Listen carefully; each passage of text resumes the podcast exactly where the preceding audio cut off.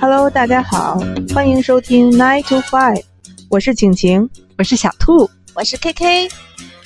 这是一档由三位 MBA 职场女性发起的在一起闲玩的节目。生活不如意十之八九，下了班我们就又是一条好汉。本节目强烈推荐在下班时间食用哦，你的快乐就是我们最大的动力。节目在微信公众号同步更新，我们会定期邀请不同领域的嘉宾们，可以把你想要倾诉的烦恼或者想要分享的美好，在我们的微信公众号留言。如果你喜欢我们的节目，也可以给我们赞赏哦。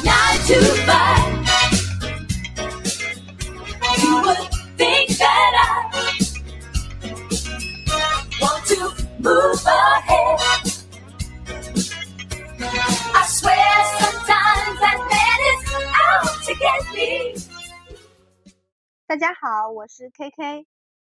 大家好，我是晴晴。大家好，我是小兔。这期节目呢，想和大家聊聊情感和婚姻有关的话题。然后我们这一期的主题呢是每种状态都挺好。为什么想聊这个话题呢？为什么想聊这个话题呢？是因为啊，我的身边有这样一个朋友，他呢有这样一个困扰。这个朋友是就是你是不是？不要打断我，让我讲完。他呢有有过很多次相亲，啊，也没有很多，反正就是几次吧。相亲经历都以失败告终。哎，这个时候就有人站出来了，帮他复盘，就是说，你看你这次这样这样做不对，应该怎样怎样做。好，下次我这样做，啊，不是我，就是这个朋友，他这样做了。哎，依然没有成功。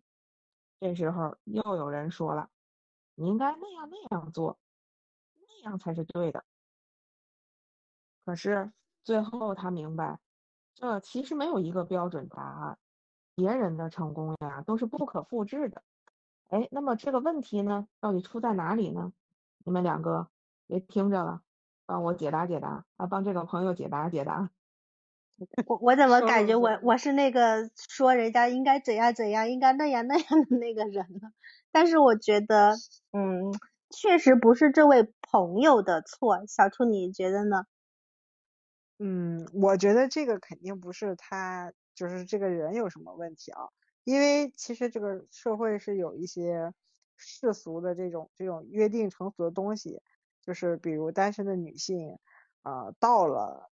呃，我们认为该结婚的那个年纪之后，就会备受额外的关注，就好像是我们在每个年纪都有应该要完成的任务一样。如果你没有完成，就好像是嗯离经叛道，或者是不被大家所认可一样。对，就我妈常挂在嘴上的一句话就是。你该什么年纪了，就应该干什么样的事情。就好比当时读书的时候，你就应该好好读书。哎，读完书了，好多家长不是吗？大学一毕业，马上就希望你结婚。可是我当时不是在读书吗？我去哪里马上就结婚了？这就是他们所说的，你在什么状态就应该干什么，在什么年纪就应该干什么事情，对不对？嗯嗯，对，就是来自所谓的父母啊，或者亲朋好友啊、亲戚的一一种带带引号的关心吧。就是嗯，没有恋爱的会催你谈恋爱，对，对，恋爱里面就是在恋爱中的呢，他就会催你结婚，结了婚的呢就会催你生孩子，对不对？像我这种生了孩子，对，还得催你要二胎三胎对，对我生了一胎了，还说你应该要二胎了，是这样子的。就感觉好像不管我们处在哪种状态，就是总有那么多的旁观者在给我指点江山。嗯，所以我们就是想来摊开来聊聊这个话题吧，就是探讨一下不同状态下的我们，就是真的需要旁的人来指点吗？就如我们之前提及到的，其实我们三位就是正好是处在女性的，就是三个不同的非常重要的状态中。所以，嗯，我们想说，从我们三个的这个状态出发吧，就是给大家聊一聊我们现在的生活的那个状态，看看你想要去成为的那个生活状态是不是就是大家所想的那样子的一个情况吧。那我就先来说说我自己吧。嗯，我虽然不是一个严格意义上的牡丹，但是呢，我的恋爱经验确实少得可怜啊。在这种公开的场合承认这一点，其实是有一些困难的哈，因为我总觉得这是失败的一种体现。但是呢，我要正视正视我自己哈。也正是因为如此，我依然对爱情抱有美好的幻想。但是我这个人就又很又很龟毛，就特别怕麻烦，而且还有一些完美主义，所以导致我的这个感情之路吧，就是异常的曲折。对，龟毛我好像有一点点你体会到了，完美主义可能。还可以，但是比较龟毛吧。来说说我的吧，就是 我我跟我人身攻击呢，主要是龟毛。然后说说我的吧，就是我跟我的伴侣呢，是从校园情侣走到婚姻的，现在有一个五岁的小男孩，可以说是一段就是趋于完整的，就是处于在一个趋于完整的情感关系中吧。我们一起走过了热恋期，趋于完整。呃，对，呃，不要纠正我，异地。我们一起走过了热恋期、异地，还有婚姻初期的磨合期，以及七年之痒。现在就是一个，嗯，共同工作，然后一起带孩子，然后这样的一个状态吧。小兔你呢？我跟我老公是在一个活动上认识的。然后呢，我属于闪婚的，就是半年以后吧，就就闪婚了。哎哎，不是，好像都没有半年，好像感觉也就是三个月，三个月吧，半年可能就已经领证了，大概也就是三个月左右，然后可能就结婚了，反正也是一个挺短暂的时间。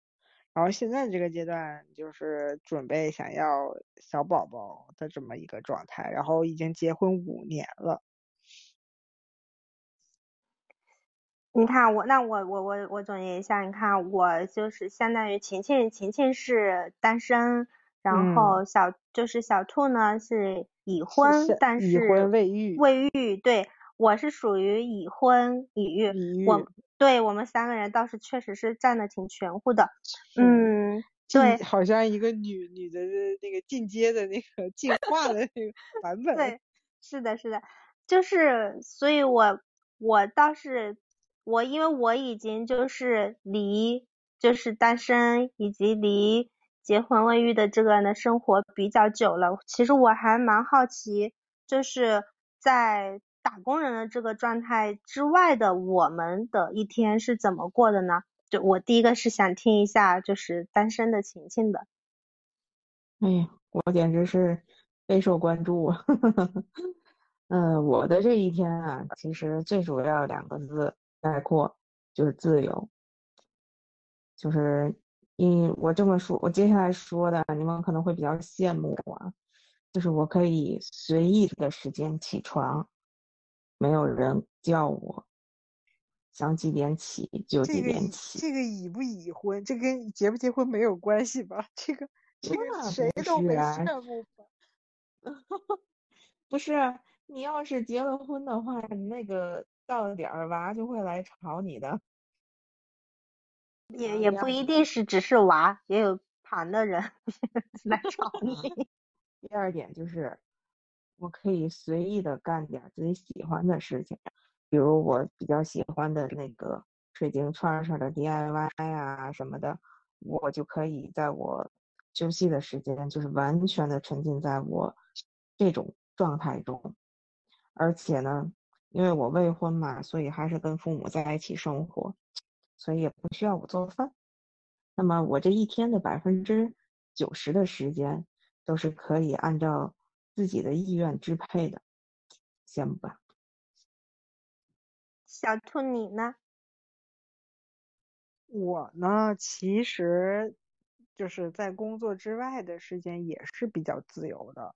呃，我可能会花大量的精力或时间放在提升自我呀，或者是去做一些感兴趣的，就是自己感兴趣的事情上面。呃，就是感觉可以做事情太多了，就是你可以去打羽毛球，可以去学学各种东西，去学游泳、学画画、学学尤克里里，还可以自己做面包、做好吃的，然后呢，还可以去看书。还可以追剧，然后可以参加一些线上的社群活动，还可以组织一些线下的活动，然后还可以去看一些话剧、音乐剧，然后去看脱口秀，可以去啊，可以去做的事情太多了。然后呃，就是可还可以去想一想，拓展自己的第二曲线，去想着自己在怎么多挣点钱，反正就是感觉。就是你可能我说这个，可能 K K 会觉得扎心，就是，嗯，可以有大把的时间想干嘛就干嘛，因为没有孩子，这个，嗯，从经济或者是从精力上来说，没有一个束约你的东西，你就可以把，呃，剩下的这个精力跟，呃，金钱都放在自己身上。非常赞同小兔，因为。啊，我刚才我再补充一点，我刚才说的好像感觉我很宅一样哈，其实就是刚才小兔讲的这些，就是学学一些自己感兴趣的事情，我也有在做。我我并不是一个就是很喜欢宅在家里的一个人，就是现在是开始开始推广自己了，是吧？多面性。对对对，因为我刚才只是主要想表达的就是。我的时间是完全可以由自己支配的，所以就是举了那么一个例子，没有说的太全面。好，突然突然突然发现自己诗情琴棋书画样样精通，是不是？是的呢。那就是咱们俩以后有时，咱们俩以后有时间可以一起约着干干这干那的，然后可能 K K 就没什么时间跟咱们。我就是在旁边开始羡慕嫉妒恨，就刷朋友圈，哈，这俩人去了那，哈，这俩人又去什么去学游泳去了，哈，又去学画画去了，我就在旁边在朋友圈里面跟你们同频，说好的同频共振呢，就是这样子的同频共振，是不是？所以 K K 你你要也讲一讲你你你的状态。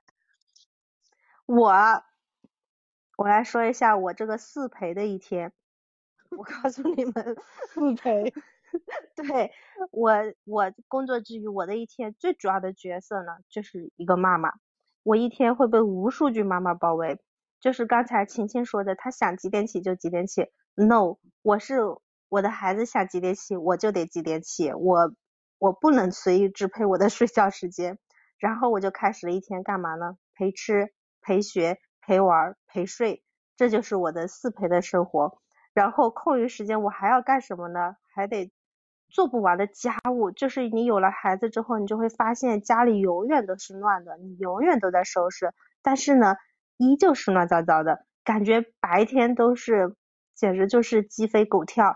到了晚上，等孩子睡觉之后，我才会有相对就是比较一个安静的时间。这个时候我就会打开我的朋友圈看看。晴晴和小兔，你们在外面干了什么？这就是我的一天。我们两个又去学又去学画画，又去学对对，然后对对，然后就羡慕嫉妒恨了，累着了，累累的。讨论一下最近 追的追的剧，对，看的书。对，是这样的，是这样的。那我有一个好奇的点，就是在这种状态下面。嗯，大家各自的喜欢或者是烦恼，分别都是都是什么？K K，我来，对对，我我来说说，我我也得说说，因为毕竟我我代表的是为自己发声一下，对我也得为自己发声一下。对，其实先说说喜欢的吧，就是嗯。感觉自己是一个被强烈的喜爱跟需求吧，这个是这个感受是来自孩子的，就是每个孩子他天生他就会爱妈妈，就是被他喜爱和需要的同时，自己会就会有一种很大的满足感。然后此外的话，就会觉得，嗯，在忙碌的生活中吧，对于情感也会有一种安全感。就就我跟我的伴侣是已经经过了热恋的阶段嘛，更多的就是感觉就是生活中的这种柴米油盐呀，就是感觉会很踏实。就两个人除了是爱人，也是有点亲人的那种感觉了，是一种更有一种合伙人的情感。然后这些的话都为这些情这段情感嘛，就是增加了一些稳定的因素。你们两个现在是从相识到现在已经多少年了？呃，零九年相识的，十来年了吧。哇塞，那那确实是已经已经是一种亲人的那种那种感情了。对，然后我也就是我俩双双，并且双双都长胖了十来斤吧，反正是就感觉这些年带给我们的不光是情感关系的这个转变，也有体重的转变，就是有 有双方面的收获吧。然后就感觉到也有，但是也会有烦恼的地方，就像刚才说的，就是很羡慕，嗯，羡慕小兔跟晴晴呀。然后我有的时候在夜深人静的时候。会觉得会有一点自我缺失吧，尤其是刷到你们的朋友圈之后，就是不是说我完全没有自我的时间或者是空间，而是我的思维就是是已经不能够完全的考虑自我的一个需求或者是喜怒哀乐了。就好比我如果有一份新的工作，我就不得不考虑它是不是可以让我去兼顾家庭或者是照顾小孩子什么的。然后我吃到一个好吃的东西，我也会想，哎，我的孩子是不是也会喜欢？去到一个好玩的地方，也会想，哎呀，下一次我可以带家里人一起来玩什么的。就是不是有有那么一句话吗？就说男人至死都是少年。但是我感觉好像我在有孩子的那一刻，就跟我的少年说再见了，是那种感觉。听上去好像就是一种牵挂，但是是一种。幸福的牵挂的那种感觉，嗯，也那当然了，只能是这样子去解读了，嗯，是是这样的，我也是这样子在说服我自己。这个“纸”字用的有些许无奈呀。是是这样子的，是的，是的。那晴晴你呢？嗯，我这种状态下其实。嗯，就是优点我就不赘述了，就是刚刚的那说的那些，嗯，我感觉在 K K 面前其实已经非常的凡尔赛了哈。然后，嗯，我现在要说一些烦恼，然后让 K K 心里平衡一下，就是，嗯，还是会有一定的孤独感。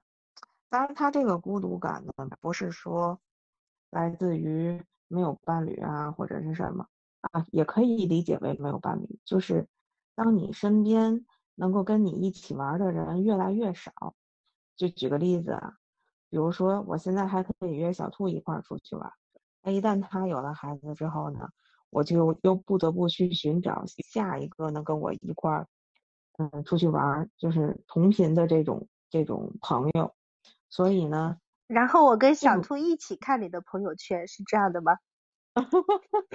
可 以可以，然后就是在这个过程中呢，他其实嗯会有一段时间的那个孤独，嗯，就是当你约不到人，而且你身边同龄的人就是像像我这样单身的越来越少的话，其实有的时候是很难约到人一起出去散散心啊什么的。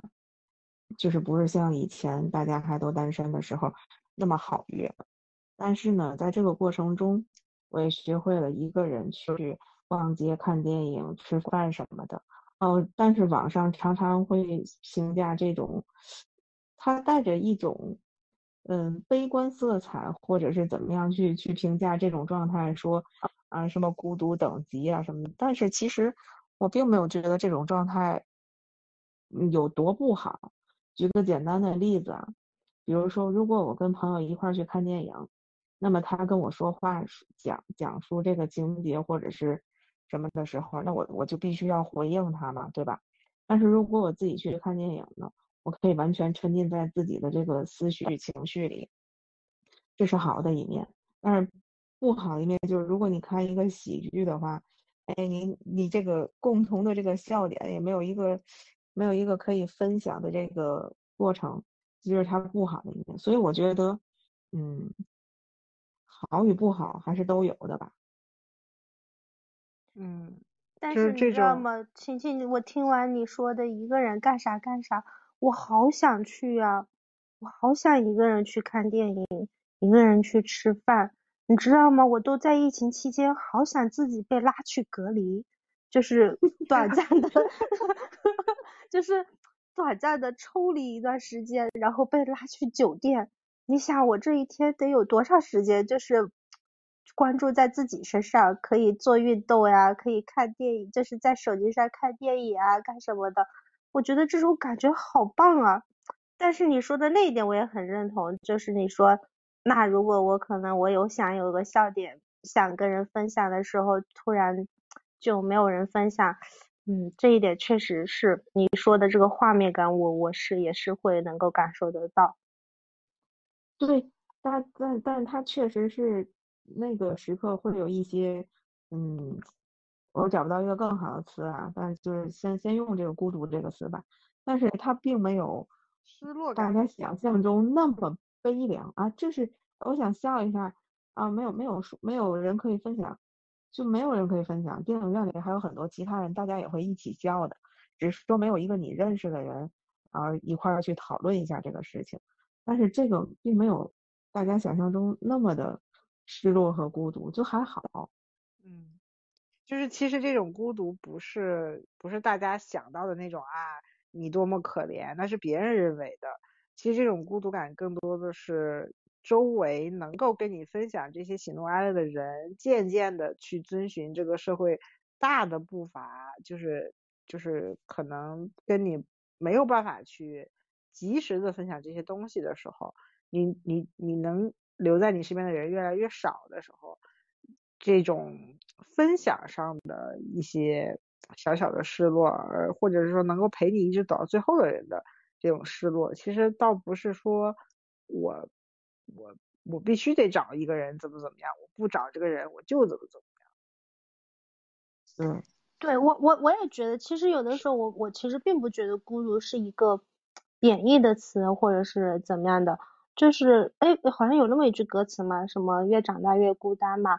其实我反而觉得，嗯，就是孤单不一定是一件坏事，因为如果不是那个对的人，那么我为什么要和你一起笑呢？我就会觉得是这样的一个感觉，我何不自己乐呢？我觉得这种状态也挺好的。很多人就是说嘛，说我其实如果找了一个，就是谈了恋爱，然后结了婚，然后但是。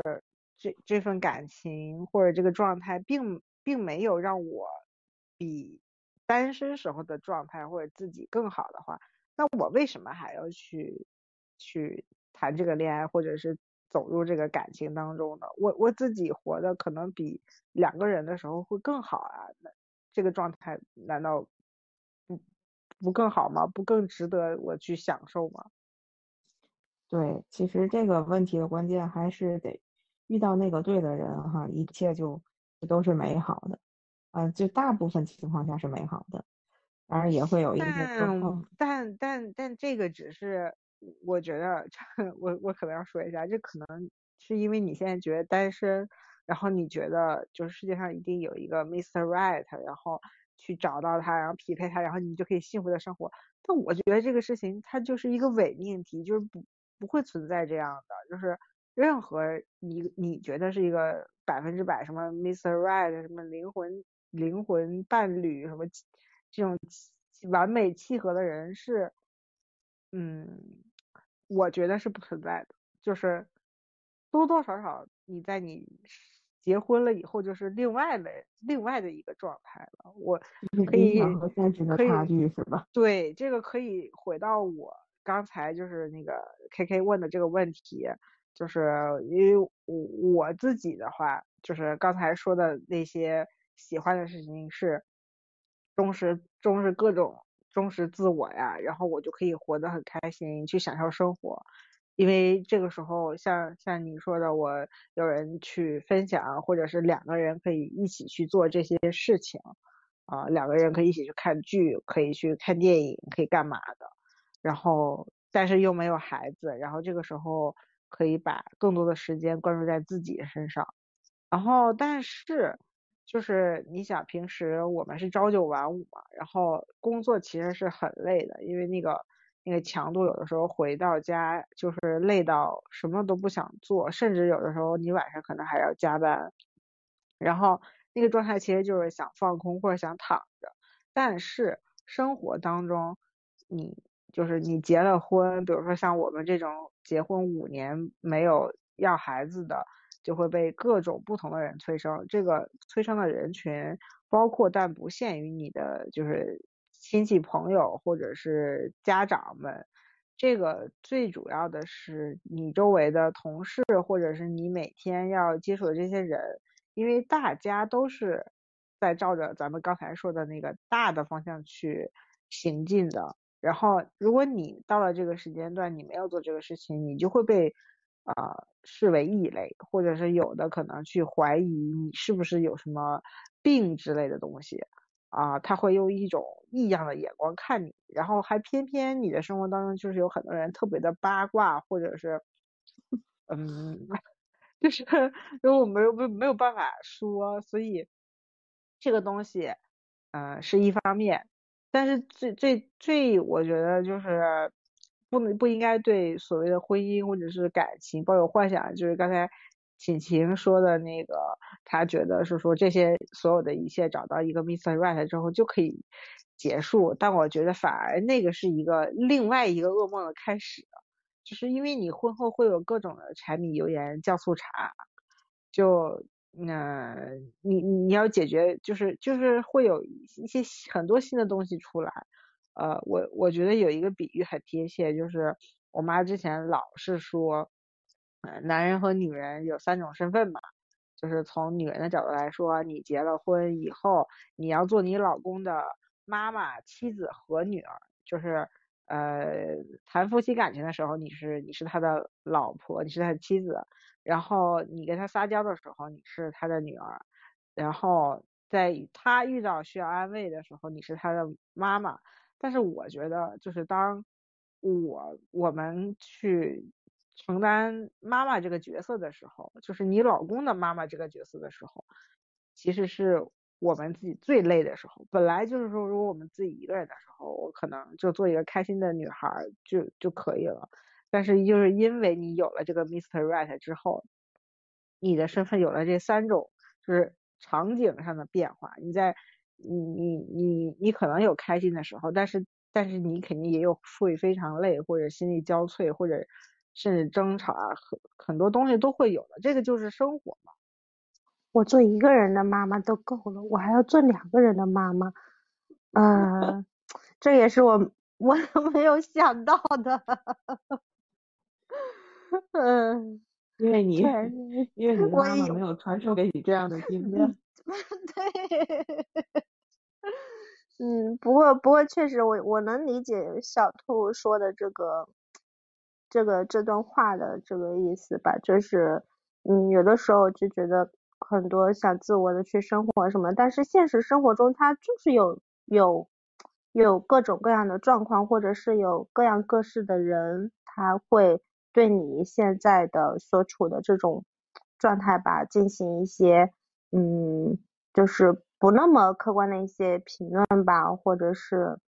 就你说不被他们影响吗？其实我觉得是不大可能的，多多少少都会会受到一些，就是说影响吧，会来就是会影响你当下的那样的一个心情吧。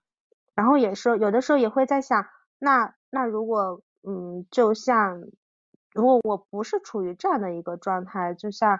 旁人说的那，哎，你你是不是应该生孩子？那我可能就再生一个孩子啊什么的。那那种状态会怎么样呢？就好像我，好比我有时候也会在想，哎，那我要是回到单身啊，或者是怎么样的话，那种状态下我又会是怎么样的呢？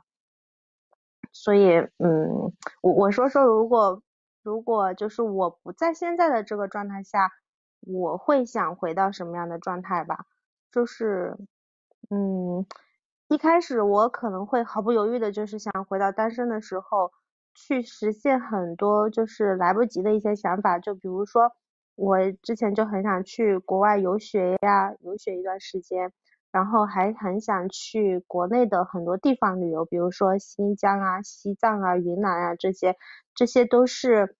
比较需要很就是一个长较长的一个时间游玩的吧，然后也有可能想去换一份工作呀，换一个城市生活，去体验一下就是不同的城市的生活状态是怎样的。但是有的时候我又在想畅想这些的时候，嗯，会有一点失落。为什么呢？是因为如果我拥有了这些，可能就意味着我有可能要失去现在所拥有的，就是。我可能不会有一段踏实的情感关系吧，也有可能没有一个嗯调皮却可爱的孩子，或者是是，所以我又会在想，嗯，好像又不再想回到之前所想的那个状态了。相比较之下，可能现在的状态我会更加喜欢吧。我我是这样的一个感感受。看上去很矛盾，但是其实就是对我们现在生活的一个状或者是一个状态的认可吧。那小兔，如果你现在不是处于你现在的这个状态，你会想回到什么状态呢？我其实一直都是有这样一种，就是那个画面在我的脑海里的。就是特别想要在海边有一所大房子，过那种面朝大海、春暖花开的生活。然后也想去国外念书，想去世界各地旅游。然后我最大的梦想是能成为一个男人，然后这样我就不用结婚，也不用生孩子，想干什么就干什么。也，我我这个想法我很奇怪，我觉得难道男的他就为啥为为什么呢？是妈妈，可能是妈是妈妈告诉你女人不是不是结婚，这是我的想法，就是我可以不用结婚，就是比如说我可以我想什么时候结婚我就什么时候结婚，也不会有人催我。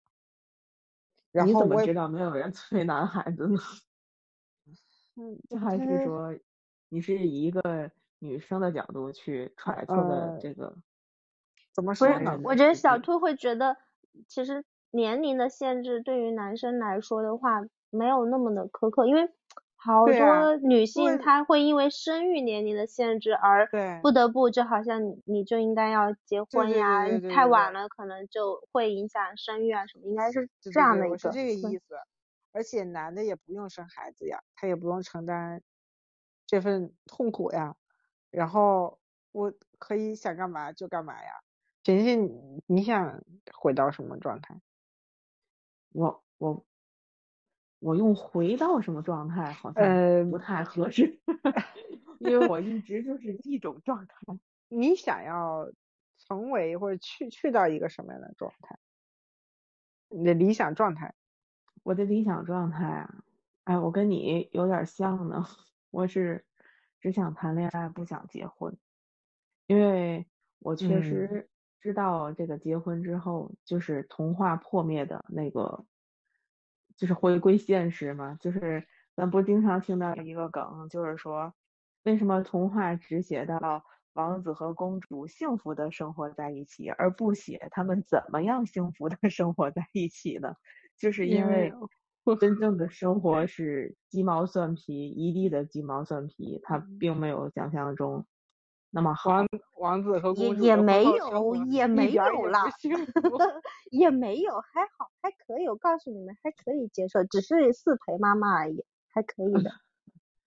但是，嗯，我如果想去到的一个状态，就是跟刚才小兔讲的差不多啊，我不想结婚，但是可以谈恋爱，但是。但是中国不是有句话说不以结婚为目的的谈恋爱都是耍流氓吗？你这个跟我说的那个不一样，我没说我那个是谈恋爱啊。那你比我道德水准还要低下一些。我做一直做道德高标准的人已经累了。那我们刚才就是都说了自己现在的一个状态，然后还说了自己这种当下状态的喜欢和烦恼，然后甚至畅想了一下，如果嗯我们有一个时光机可以穿梭，或者是有一个嗯想想东西但是不用负责任的一一些想法，我们最理想的状态是想去往一个什么样的方向？啊，那就是说这种想法，就是我们有一些什么样的洞察呢？这种洞察，嗯，我们可以用一些话来表达，就是说对不同状态的人说一些什么东西，就是说在这个里面我们一定是有一些觉察和洞察的。先听听我们单身的晴晴，你你自己的一个感受是什么？行。单身的青青呢，因为有很多时间，他很爱思考，然后他接下来的话呢，可能会，嗯，带你上升到另一个高度。我好害怕呀！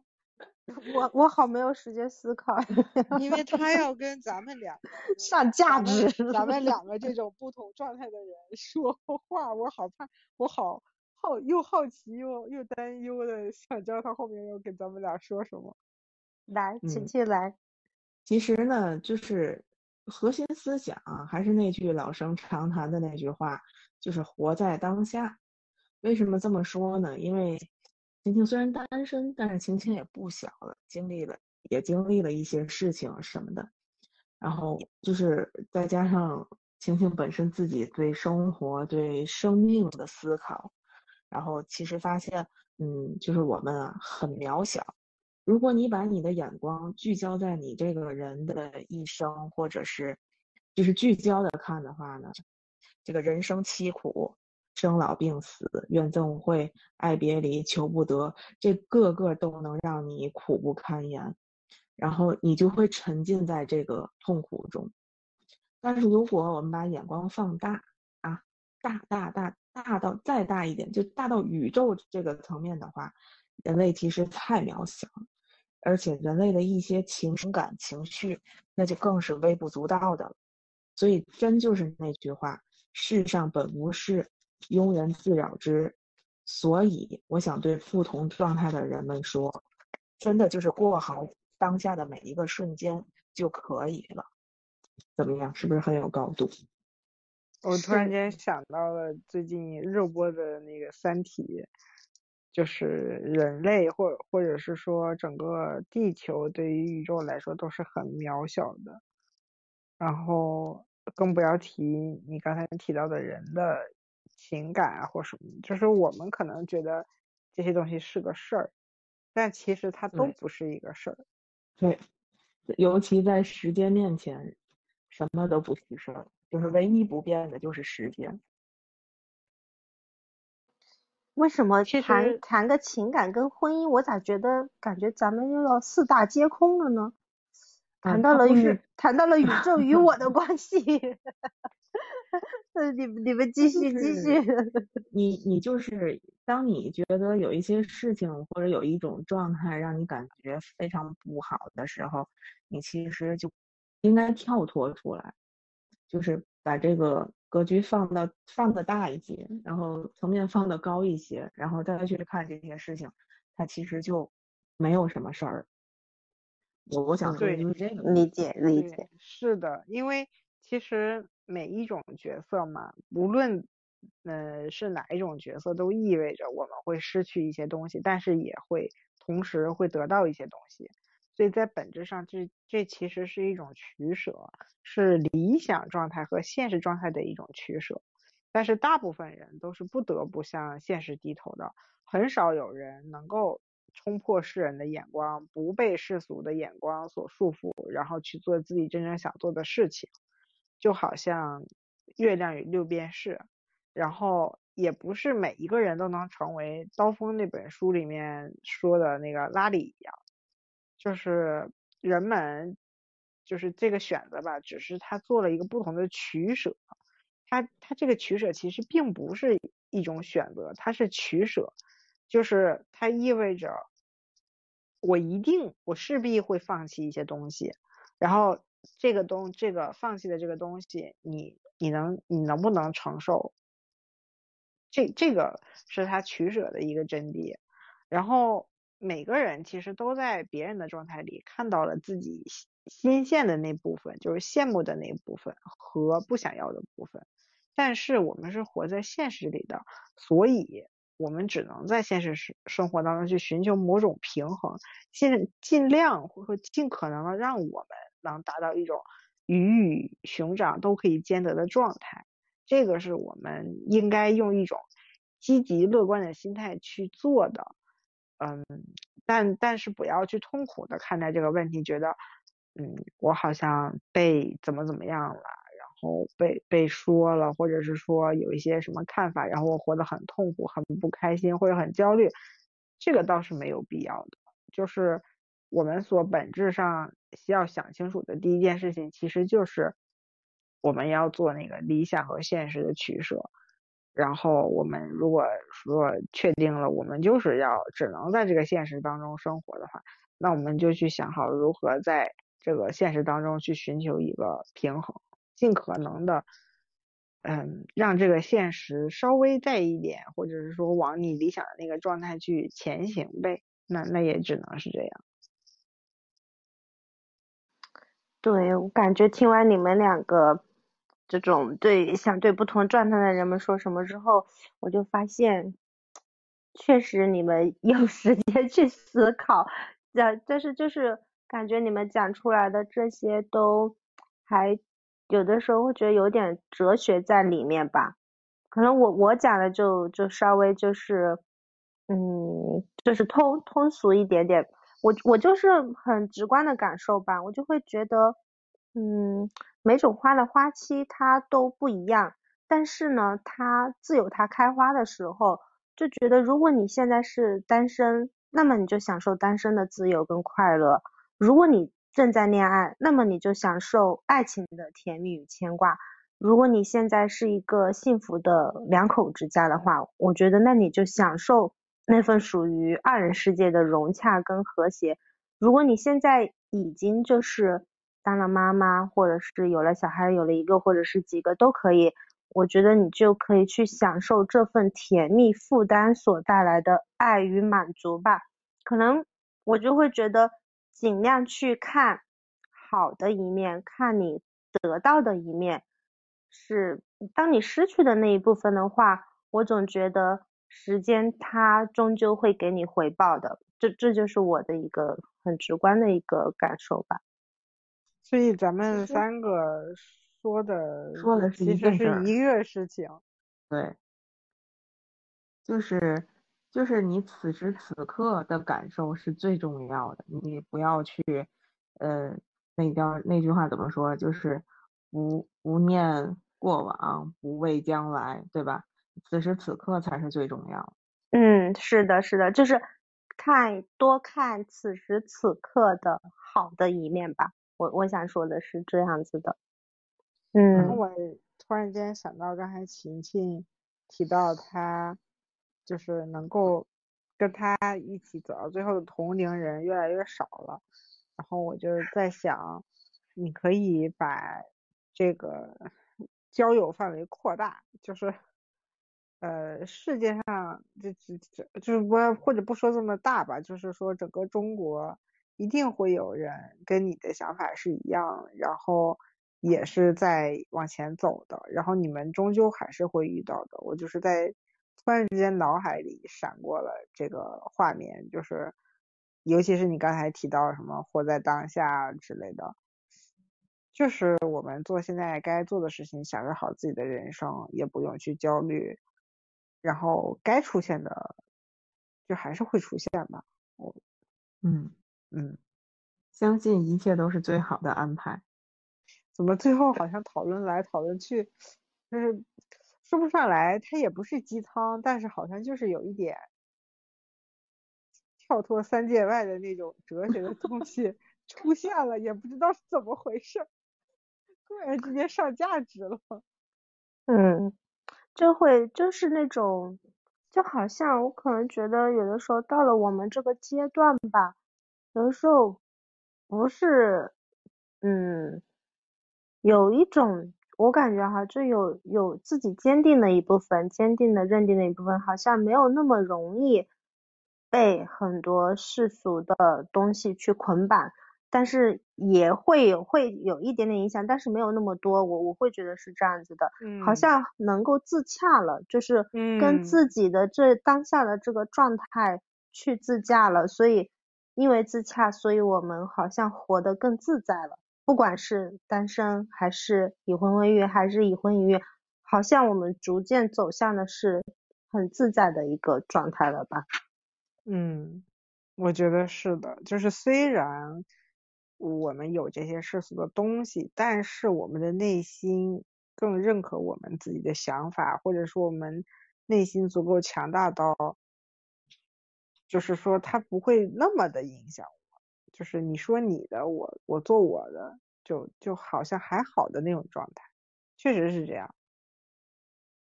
嗯，好的，那么我们今天其实聊了很多。也确实是感觉从一地鸡毛又聊到了人生哲学一样，这个跨度确实是挺大的。嗯，最后还是想说吧，就是，嗯，不管你处于哪种状态，其实都挺好的。就是不管你想要去往哪里，就是都希望你爱自己和被爱吧。也希望大家可以留言给我们，或者是写信给我们，分享你的状态，让我们来倾听你的故事。嗯，两位。青青和小兔还有什么想要补充的吗？没有，没有了。行，那我们就下期见吧，拜拜，拜拜，拜拜。